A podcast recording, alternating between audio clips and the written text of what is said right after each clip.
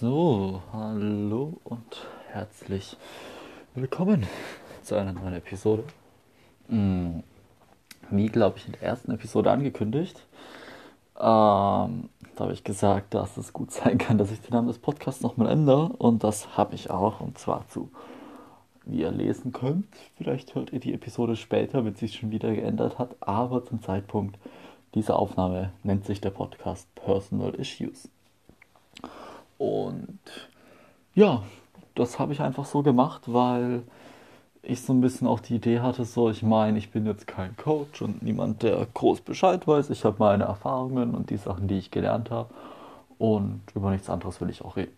Also, ich denke einfach, wir haben alle so unsere Issues, kleinen Herausforderungen im Leben, Macken, Kanten, Ecken an unserer Persönlichkeit, die uns das Leben mehr oder weniger schwer machen. Und ich habe einfach Bock, über meine zu reden, wie ich damit umgehe, was ich davon lerne und was ich vielleicht auch anderen an Tipps geben würde, die so ähnliches haben. Ja, also in dieser Episode soll es um ah, ganz grob Beziehungsschwierigkeiten gehen, also allgemein Beziehungen, also zu anderen Menschen, Mitmenschen, Freundschaften, Familie, romantische, partnerschaftliche Beziehungen. Und um das genauer zu formulieren, in meinem Fall ein wenig um zuerst Vertrauensprobleme und dann die Angst vor, vor Unterschieden. Sage ich jetzt mal. Hm, und was meine ich mit Unterschieden? Also, äh, ich glaube, da, da fange ich ein bisschen einfach an zu erklären von Anfang an.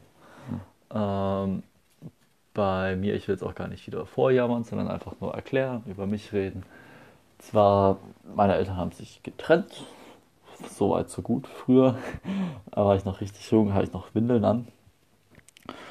Und das hat mir, glaube ich, so ein bisschen, bisschen mehr beeinflusst, als ich das gedacht hätte bis vor kurzer Zeit, als ich angefangen habe, mich damit auseinanderzusetzen. Und ich glaube, dass das macht halt einfach was mit dir als Kind, wenn dich deine Eltern trennen und dann ist plötzlich alles anders und du verstehst es gar nicht so richtig und irgendwie merkst du, dass was gar nicht stimmt und ja, solche Sachen. Das macht was mit dir als Kind. Ich glaube, dann ist es schwierig für dich so dieses Sicherheitsgefühl von einer funktionierenden Familie oder nicht mehr die Familie, sondern von so einer erwachsenen Konstellation, die sicher und beständig ist und auch was aushält, ich glaube, wenn du die als Kind nicht kennst, das prägt dich in einer gewissen Weise. Also natürlich, du bist dir nicht ausgeliefert, aber es prägt dich einfach erstmal. Und dann hatte ich in der Grundschule eine fröhliche Mobbing-Erfahrung für ein paar Jahre. Mhm. Ähm, ja, heute kann ich auf jeden Fall drüber lachen. Das ist ja gut so heute. Ich bin nachher noch wirklich dankbar für die Zeit so weil es hat mir auch eine gewisse Stärke gegeben, allein mit mir klarzukommen, so hart dass es auch klingt. In der Zeit fand ich es schrecklich, es war die Hölle. Ähm, es ist krass, wie hart und grausam Kinder zu anderen Kindern sein können, keine Frage. Aber es hat mir schon was gegeben, auf jeden Fall, das will ich gar nicht sagen. Aber klar, so eine Mobbing-Erfahrung als Kind, die prägt dich, du fühlst dich wie so der Außenseiter, du hast so das Gefühl, gar nicht dazuzugehören. Natürlich hast du auch so ein bisschen so eine unterschwellige Angst noch in der Gruppe nicht dazuzugehören. Das macht, das merke ich heute noch, ähm, woran ich so auch ein bisschen arbeite, dass mir das richtig unbehaglich ist. Sobald ich das Gefühl habe, in der Gruppe nicht mehr so dazuzugehören.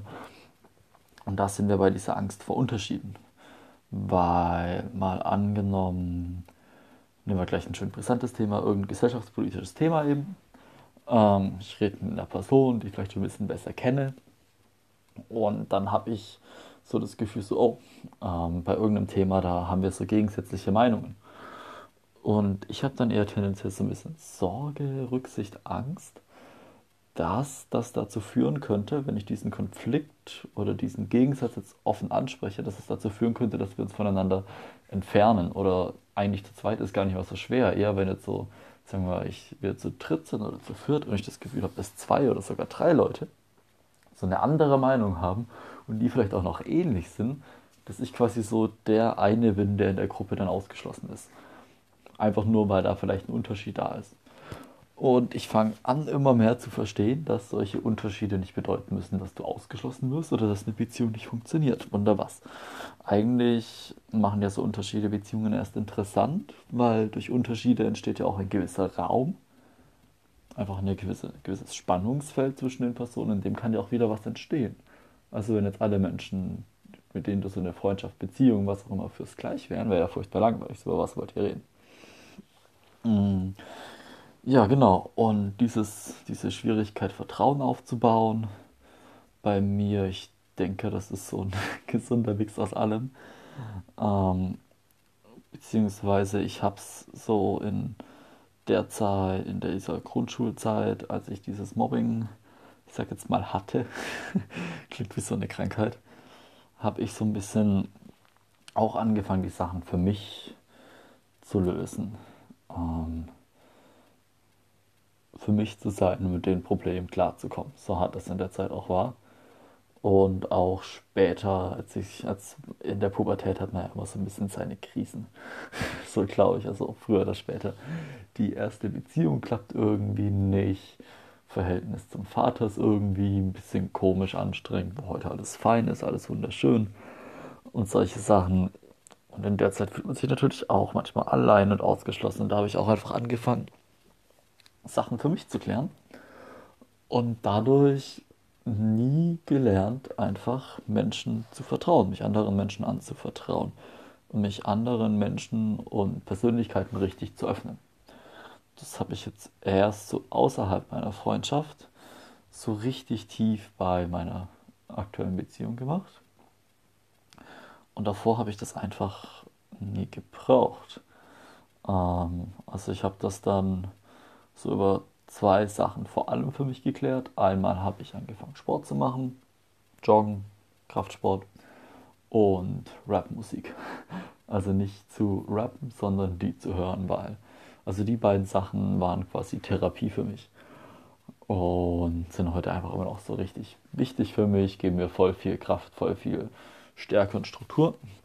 Und über diese beiden Sachen habe ich mir, glaube ich, das wiedergeholt, was ich sonst in Beziehungen gehabt hätte. Also eben so das Gefühl, zu Hause zu sein und dass ich verstanden bin, dass ich von anderen verstanden werde.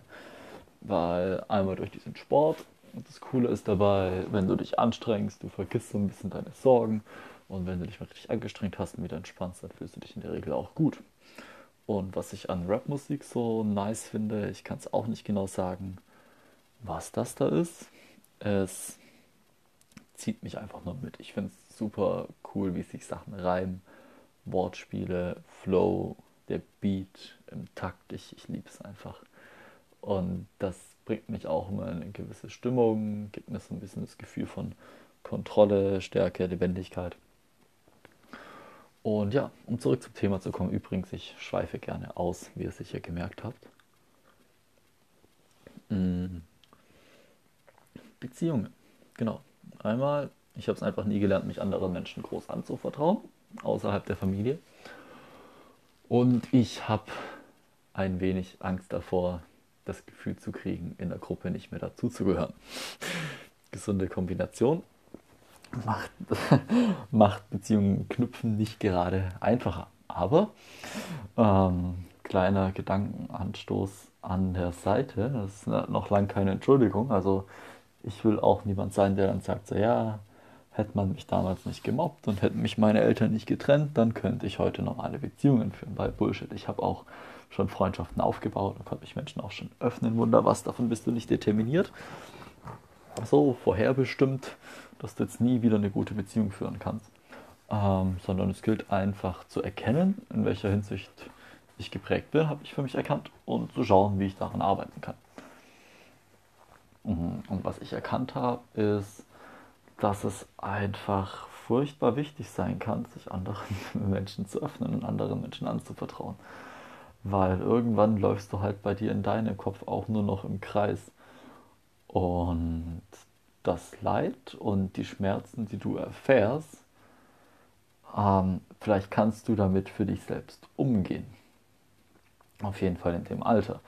Ich konnte damals so mit meinen Mobbing-Erfahrungen und so mit ein paar Geschichten in der Pubertät konnte ich umgehen, indem ich Rap gehört habe und Sport gemacht habe, damit konnte ich umgehen, aber ich konnte es nicht so zu 100% verarbeiten. Und dieses Verarbeiten geht am besten, wenn du mit anderen redest, die dir auch noch zuhören wollen und dir was Gutes wollen. Das ist so ganz simpel. Ich glaube, das sind auch so Sachen, die wir tendenziell intuitiv wissen. Anderen reden, sich anderen öffnen, bringt Gutes. Und was ich auch gelernt habe, ist mit Verwundbarkeit einfach offen umzugehen. Hm. Also heißt auch nicht anfangen, allen dein Leid zu klagen, sondern wenn dich jemand fragt, wie geht's dir? Und du die Person jetzt vielleicht nicht gerade seit fünf Sekunden kennst, sondern mal angenommen, ah, ihr lebt in der WG zusammen oder seid so mehr als Bekannte so ein bisschen über den Schulalltag oder was weiß ich. Und dir geht es gerade nicht so gut und du hast eigentlich auch keinen Bock, so gezwungen zu lächeln und sagen, ja gut, dann kannst du sagen, ja, eigentlich nicht so gut, danke der Nachfrage so. Also ich meine mit solchen Sachen auch einfach seine Gefühle nicht zu verstecken und auch nicht irgendwie so zurückzuhalten, wenn man irgendwo gerade leidet. So, du musst den anderen ja nicht dein Leid aufhalten, aber wozu sollst du dich dann bitte nach außen verstellen? Solche Sachen habe ich als sehr heilend empfunden und die knüpfen auch gewisse Brücken und Beziehungen, weil ich glaube, also ich für meinen Teil merke es auf jeden Fall, wenn Menschen ehrlich zu mir sein wollen. Ich denke, das merken andere Menschen auch. Und deswegen ist ehrlich sein in deinen Gefühlen manchmal ganz gut. Und jetzt schaue ich mal auf meine Notizen, denn ich habe mir tatsächlich sowas, ein bisschen was wie ein, wie ein Skript gemacht. Genau, eine ganz wichtige Sache ein Problem, würde ich sagen, oder auch wieder eine Herausforderung. Es gibt keine Probleme, es gibt nur interessante Herausforderungen. ja, so ist es. Hm. Genau, ein Problem, eine Herausforderung, die ich dadurch entwickelt habe, dass ich so ein bisschen in mich gekehrt wurde und so Sachen für mich geklärt habe, sind zwei interessante Sachen. Einmal habe ich bis vor ein paar Monaten gedacht, dass ich introvertiert wäre. Also Beziehungsweise ich habe jetzt für mich introvertiert und extrovertiert sein so verstanden, wenn du introvertiert bist, dann tut dir Zeit alleine, gibt dir Energie und Zeit mit Menschen erschöpft dich in der Regel und extrovertiert genau andersrum. Und ich hatte immer gedacht, ich bin introvertiert, weil ich es halt gelernt habe, mit mir allein zu sein und meine Probleme für mich zu klären. Aber ich habe dann an mir entdeckt, dass es mir eigentlich unglaublich viel Energie gibt, mit anderen Menschen zu reden. Solange ich jetzt nicht wirklich komplett K.O. bin, also solange ich noch ein gutes Energielevel habe ähm, pusht es mich eigentlich immer mit anderen zu reden.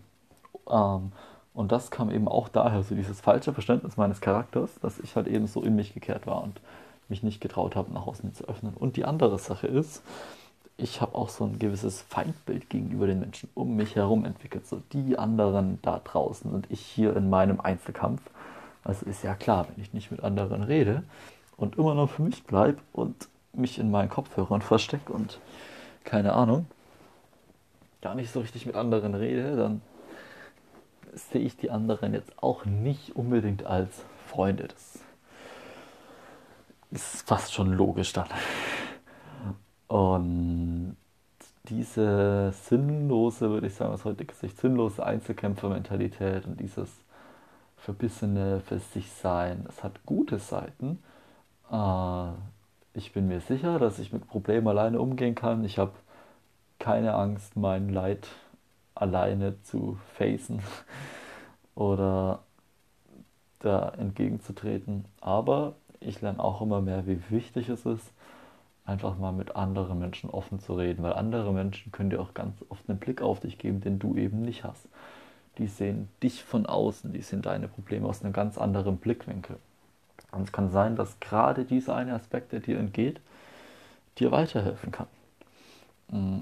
Und was für mich auch lange äh, Problem war, war vor anderen zu weinen. Also das mag jetzt vielleicht auch daran liegen, dass ich so als ähm, hier ich als junge, als junger Mann, junger Teenager aufgewachsen bin und klar, da wird es mir einfach weniger vorgelebt, als Mann zu weinen. Das ist einfach so. Ich wurde jetzt nicht irgendwie so erzogen, dass ich hart sein muss und die Gefühle zeigen darf und solche Sachen. Überhaupt nicht, niemals. Ähm, es wird dir einfach nur so in einer gewissen Weise vorgelebt. Und ich hatte auch, glaube ich, auch einfach lange Angst, Verletzbarkeit zu zeigen und, heute habe ich damit eigentlich nicht mehr so ein großes Problem.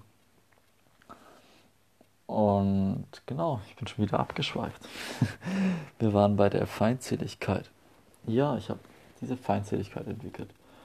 Und dann im Nachhinein auch gemerkt, dass ich recht hatte mit der Feindseligkeit. Und zwar denke ich, was? Was sagt er da? Ist die Welt jetzt wirklich böse? Erzähl mal. Hm. Also, ich muss da gerade an diesen coolen Spruch denken, so, boah, ich war das von irgendeinem Unternehmer oder keine Ahnung. Ähm, wenn du sagst, du kannst es und du kannst es nicht, dann hast du beides mal wahrscheinlich recht. Und das zielt auch ein bisschen darauf ab, dass du dir deine Welt im Endeffekt erschaffst. Also ähm, die Welt dringt ja nicht in dein Bewusstsein ein und macht dich fertig, sondern du deutest diese Welt ja immer noch.